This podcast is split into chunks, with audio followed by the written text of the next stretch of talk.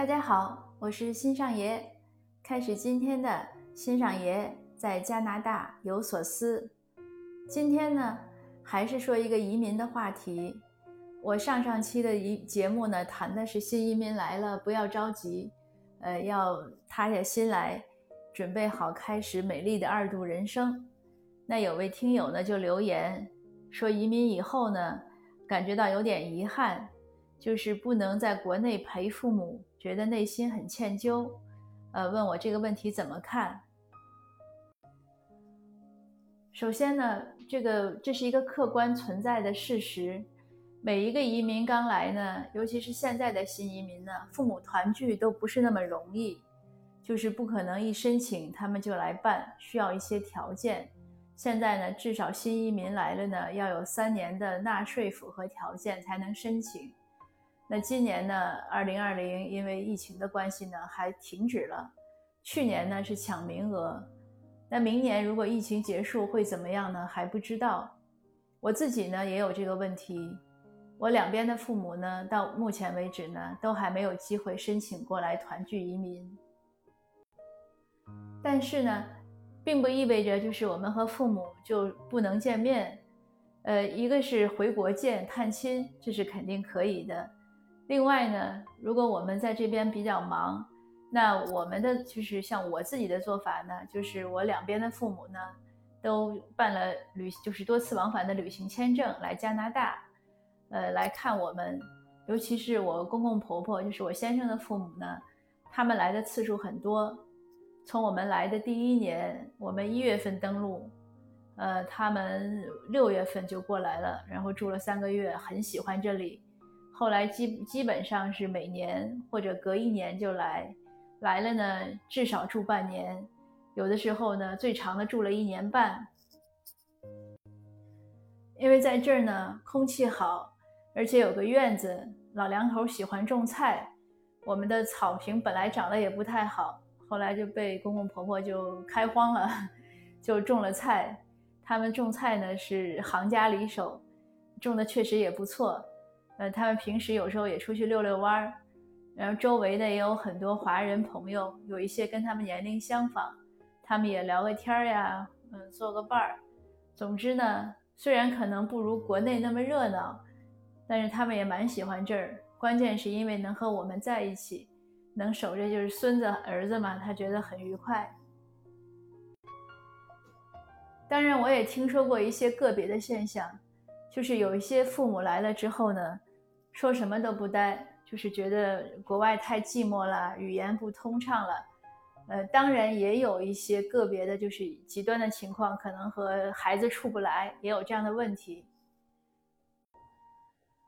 那说回到听友的这个这个提问、这个讨论呢，我认为是这样，就是我们移民出来，肯定和父母呢，呃，不像在国内那么容易在一起。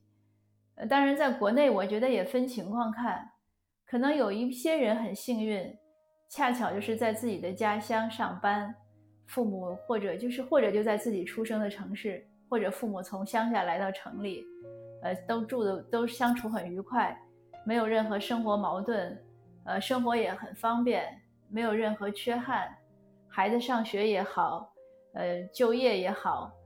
这个还有什么医疗保健，种种都没有缺憾，都就很好。这个我我觉得是是最好的，perfect。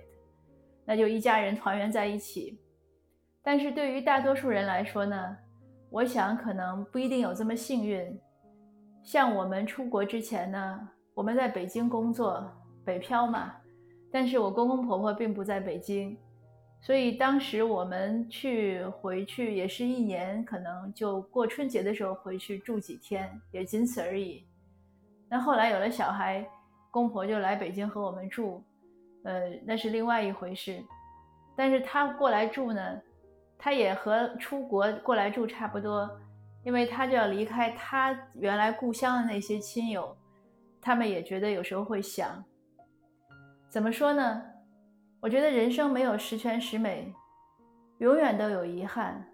任何选择都是这样，你想得到就要失去，重要的是看你看中哪一头。呃，或者也不能是说看重哪一头，就是重要的是你能决定的是什么，你能选，就是你能做出的那个选择是什么。因为比如说你在为什么要移民，那你肯定是在原来的地方觉得不是那么完美。如果很完美，我想尤其是中年人，没有人愿意折腾。移民这件事儿，像中年人移民，我就比喻它像把一棵树移栽一样。你要挖挖出来，把根挖出来，再包好了，再运到新的地方。当你挖出来根的时候，那个根系一定是会受伤的。有一些地方和土缠得很紧的，可能就断了；有一些纤细的地方，自然而然就裂了。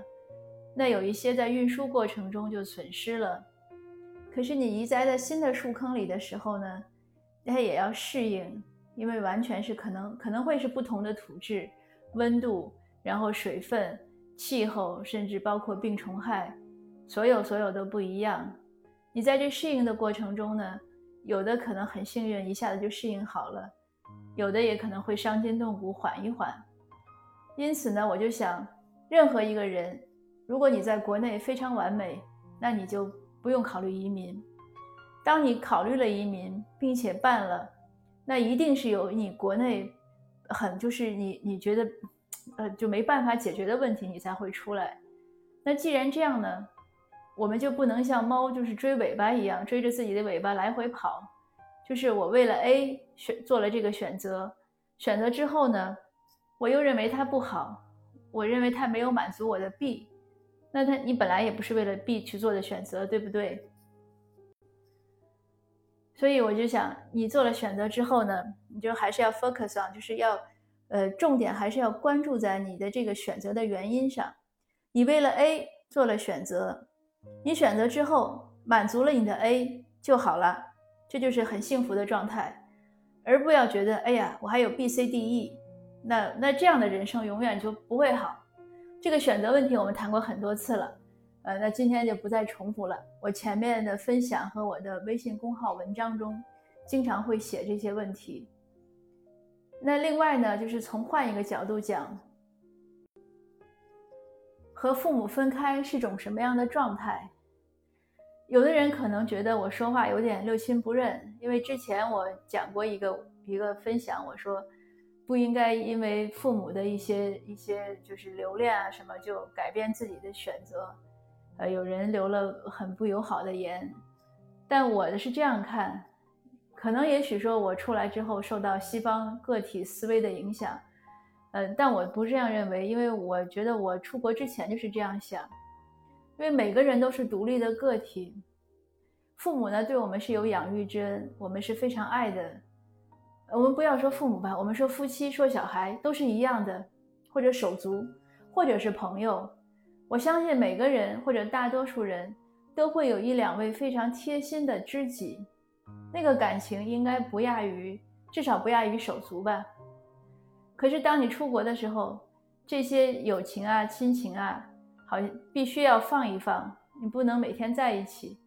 就算我们在国内，我们其实也很难说，就是那当然除父母啊或者夫妻，就是你和朋友啊、手足很难天天沉浸在一起。为什么呢？就是每个人都有自己独立的生活，两个个体，除非像夫妻这样你在一家里嘛，你两个人天天纠缠在一起，这个是不正常的。就算夫妻也是一样，你每个人都有自己的世界才对。你不可能两个人天天二十四小时黏在一起，可能热恋的时候才那样，但人家讲说热恋只有三十七天，你如果三百七十天还天天黏在一起，这个可能真的是 有点异常。那说到父母呢，其实也是一样，就是父母会有想，我们也会想父母，但是呢，你换一个角度讲，就是本身人都是独立的，呃，每个人要各自承担自己的生活，而且要各自建设自己的生活，都有一个心理成长和一个感情的一些，嗯，也不叫割断吧，我认为是稀释。就像有的妈妈，什么孩子已经二十几岁了，儿子还要天天看着孩子穿什么衣服，冷不冷，呃。谈个恋爱也非得跟着，那这个都不是特别合适。那还有一点呢，就是说，可能父母年老体弱需要照顾，这当然是另外一回事儿。但如果不是这样的情况，只是一种感情上的思念呢，那我认为这个是可以克服，也是应该克服的，因为总是会有一个，就是我刚才讲舍和得嘛。那你在做为什么移民的选择的时候，你肯定有自己的难言之隐，或者是很大的一个一个一个不能克服的障碍吧，你才要放弃国内的一切出来。那父母呢，应该是支持我们这个决定，并且为了帮我们度过这个难关呢，也会就是我想也会克制自己的感情，不应该每天抱着孩子说：“哎呦，你走了，我好想你啊，我可怎么办呀？”因为就像我刚才一开始讲的。我相信没有多少孩子成年之后还能那么快乐幸福的一直在父母所在的那个家乡一直生活下去。绝大多数人本身就是要在不同的城市工作，所以这是一个正常的状态。还有呢，就是换一个角度想，我们出来了，开辟了一个新的世界，发现了一个新的世界，那给父母呢也多一层机会，他们呢也能出来看看世界，这样不是挺好吗？当然了，就是最难过的就是父母年老生病躺倒在床，需要去照顾，这个是个确实是个对移民来说是个很难的难题，因为如果父母没有移民身份，他几乎不可能考虑来加拿大这边或者美国去治病。美国还好，美国有商业医疗，加拿大没有商业医疗，所以假设你没有身份，可能很难在这治病。那这样的情况下，可能子女就需要回去照顾。这确实是一个，就目前为止我还没有看到有什么更好的解决办法的一个一个难题。但是呢，你也换一个角度想，就是如果现在父母身体还尚可的话，这是一个未来的事情，呃，不要为未来担忧。这不是一句说鸡汤话，这是事实，因为你担忧也没有用。当你担忧的时候呢？反而把这些没有忧虑，现在现在还至少不需要忧虑。你在不需要忧虑的时候呢，为未来担忧，就是浪费了大好时光。那到那一天可能真需要担忧的时候，那不是还得接着担忧吗？那总而言之呢，就是总结下我今天的分享呢，我的建议呢，就是一个是父母和子女呢心里都要成长，要把这个问题想开。第二呢，可以多邀请父母来探亲。探亲之后呢，住的长一点，那孩子呢也可以多回去一些次数。那还有呢，就是积极的申请给父母团聚移民。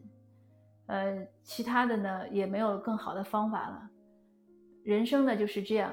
我今天下午还看了一句话，说人生呢就像蒲公英，看着自由呢，其实不自由。这是宫崎骏说的，说的很有道理。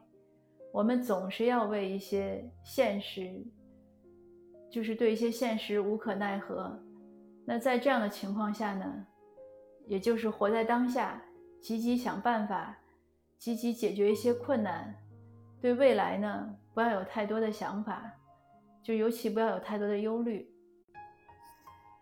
还是多抱一些美好的、美好的一些愿望，积极的过好现在的日子，自己过得开心，让父母呢也听到我们的好消息开心。呃，如果要在还在工作的人呢，就尽量的在物质上多争取一些积累，多赚一些钱。呃，如果是要享受生活呢，就好好享受生活。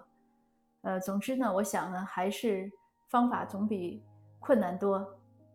呃，祝所有的移民呢，尤其是新移民呢，都不要有太多的困惑，一步一步来，总是会越来越好的。好的，谢谢您的收听，今天的分享就到这儿。下次见。